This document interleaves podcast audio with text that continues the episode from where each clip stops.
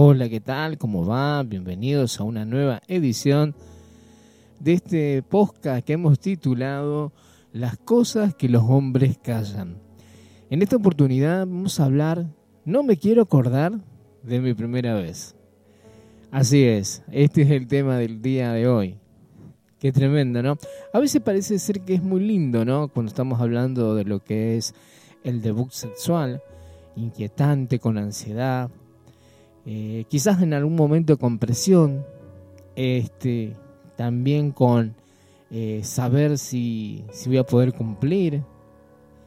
Y también teniendo en mente que las cosas que he visto, ¿no?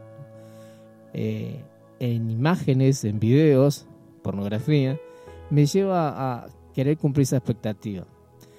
Estoy hablando de la etapa adolescente, ¿no? Y después te das cuenta de que no, o sea, no, no es esa, esa mentira de la pornografía, no, no conlleva con la realidad, no conlleva con lo que sentís, ni lo que sucede antes ni después. Y por supuesto, la primera vez termina siendo un poco torpe, este, un poco rara. Y teniendo en cuenta, primero, eh, si fuiste víctima de abuso, es muy fuerte, es muy rara puedes llegar hasta, sentirte sucio o sucia, depende de la situación, ¿no? Pero lo importante aquí es que cuando es la primera vez, obviamente se siente cosas buenas y no tanto. Por eso es como que estamos descubriendo un mundo. Y después, obviamente, nos queremos perfeccionar en ese sentido de debut sexual. Y estoy hablando si, si no sos cristiano, si no estás bajo distintos ah, mm, valores o culturas, ¿eh? Porque los adolescentes obviamente siempre eh, en, ese, en esa etapa de nuestra vida ocultábamos ciertas cosas, ¿no? Ya después cuando uno grande es otra la situación.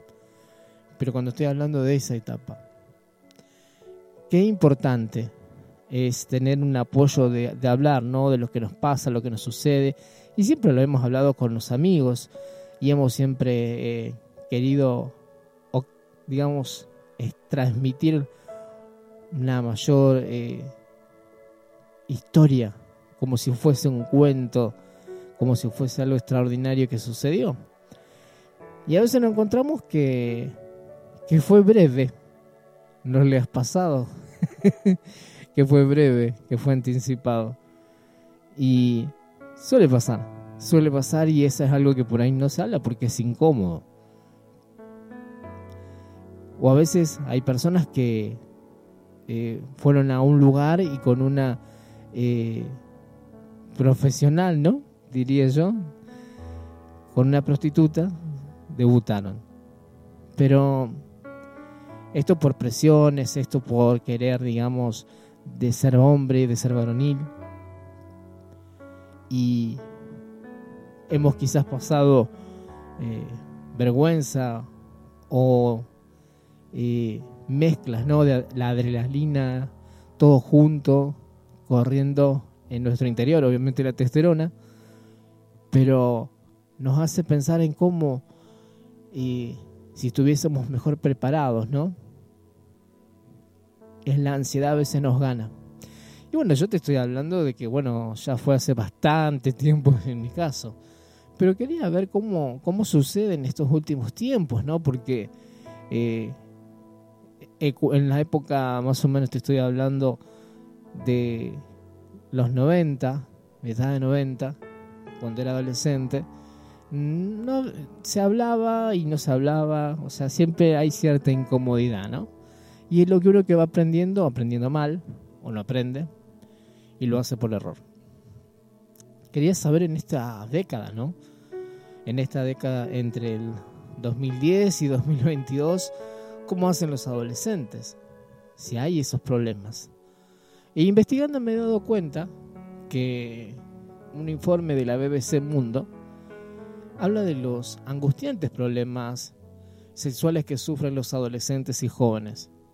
Esto es un estudio. Y más allá de, esa cuestión de, em, obviamente, ese miedo de, un embarazo no deseado, ¿no? O de ser infectado por alguna enfermedad eh, sexual. Pero va más allá de eso, según este informe. Habla de asuntos de satisfacción sexual entre este grupo de edad, entre 16 y 21 años. Revela que muchos sufren o han sufrido angustiantes problemas sexuales como disfunción eréctil o dificultad para alcanzar el orgasmo. Estamos hablando de adolescentes. El Journal of Adolescent Health, revista de salud adolescente, encontró que hasta el 33% de jóvenes entre 16 y 21 que son sexualmente activos ha experimentado al menos un problema sexual preocupante en el último año de su vida, como dificultad, como dificultad para alcanzar el clímax o lograr el mantener una erección. Los investigadores de la Universidad de Glasgow y la Escuela de Higiene de Medicina Tropical de Londres analizaron datos de 1.900 eh, jóvenes, adolescentes, activos. Ahora, esto está hablando del contexto de Gran Bretaña, pero ¿qué sucede en otra parte? Por ejemplo, en Argentina el estudio refleja lo mismo.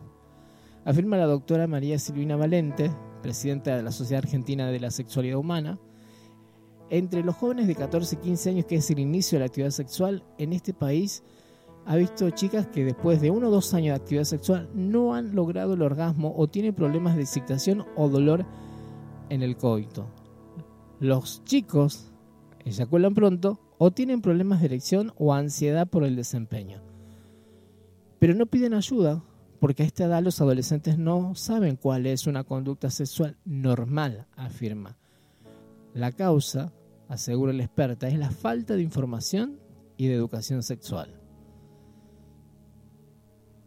Muchos de los jóvenes creen que una relación sexual es solo coital, dice María Silvente Valente. Y es cierto, yo también lo pensaba. Desconocen o restan importancia a los juegos eróticos y al contacto manual, con lo cual no pueden tener una satisfacción sexual. O las chicas no llegan a tener orgasmo porque sus encuentros sexuales acaban cuando, cuando termina el varón. Y otra de las problemáticas es la ansiedad puede conducir a trastornos de ansiedad por no tener relaciones sexuales satisfactorias en el futuro, indica eso. Obviamente que también da otros datos de que debe, debe informarse, debe darse mayor educación. Y a veces los adolescentes guardamos esos silencios y obviamente mentimos, vamos a ser sinceros, hemos mentido con respecto a nuestro desempeño sexual. No es algo em, que haya sido eh, hermoso o bueno, sino que realmente fue extraño y quizás estás incómodo. Pero bueno, fue la primera vez. Y a veces han resultado embarazos, ¿no? Pero más allá de eso es como que no hay una educación eh, sexual bien no es a través de, ver porquerías por internet o, de escuchar que, consejos que ni siquiera a veces son ciertos. Pero tocar este tema es importante hacerlo. Más cuando, vuelvo a decir, si las personas en su niñez fueron este, abusadas, porque después de esta situación, a cierta edad, hay cierta relación de que terminan eh, siendo eh, prostitutas o teniendo una vida muy em, banal, por decirlo de alguna manera. Teniendo relaciones unos con los otros. Y en estos tiempos donde em, la identidad sexual está un poco trastocada, ¿no? Es como que está la bisexualidad, está buscando, está explorando. Y que es parte, es parte de la adolescencia, es parte, pero a no ver una formación educacional, a no educarte, porque vuelvo a decir, el porno no te eh, educa, todo lo contrario, te hace daño cerebralmente. Eso lo vamos a tocar en otro, en otro podcast, pero debemos ser conscientes de esto, de buscar ayuda con gente que sepa, de contar nuestros miedos. Le estoy hablando a los adolescentes, a los jóvenes o a los padres que pueden estar escuchando, de acercarse con su hijo. Que nosotros a veces queremos ser machistas y vamos, a fomentarlo y lo llevamos a un cabareo o a un, eh, un antro. No estoy diciendo si es malo, si es bueno. El punto es, ¿le sirve? ¿Le hace bien? ¿Es lo que necesita? ¿O lo provoca más ansiedad? Y después, después, terminás siendo una persona un poco eh, vacía, porque no conoces tu identidad. Y tu identidad incluye también la identidad sexual. Mucha gente juzga desde afuera qué puede ser, qué no puede ser. Antes, en los 90, se juzgaba eh, si era manerado, si esto, si andaba con el otro, si andabas con muchas chicas, era un ganador. Si te acostabas con todo, era un ganador. Si dejaba embarazada también y la dejabas con los críos por ahí. Y en este tiempo debemos ser más conscientes de que debemos tener una plenitud, debemos buscar una plenitud y de hablar. Y con respecto a las desde la visión cristiana, este es muy posible que tu hijo eh, tenga sexual y debes hablar, debes de hablar de todo, debes de hablar de eh, planificación, de natalidad, de cuidados, de preservativos, ¿Sabes para qué? Para no llegar al famoso tema de aborto.